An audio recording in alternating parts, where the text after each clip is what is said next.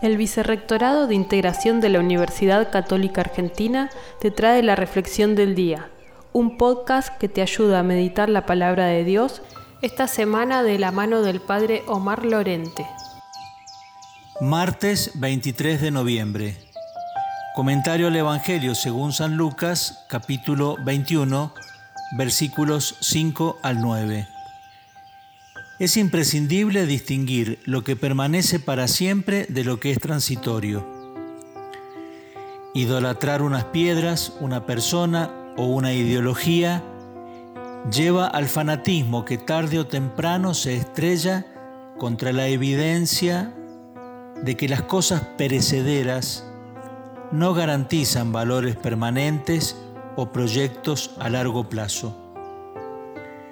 En el curso de la historia, surgieron y cayeron grandes imperios y eminentes personajes. Nada quedó. Solo Dios permanece para siempre. Cuando el corazón de los creyentes descansa en Él, se experimenta la confianza y la serenidad que brotan de saber que no defraudará nuestras esperanzas.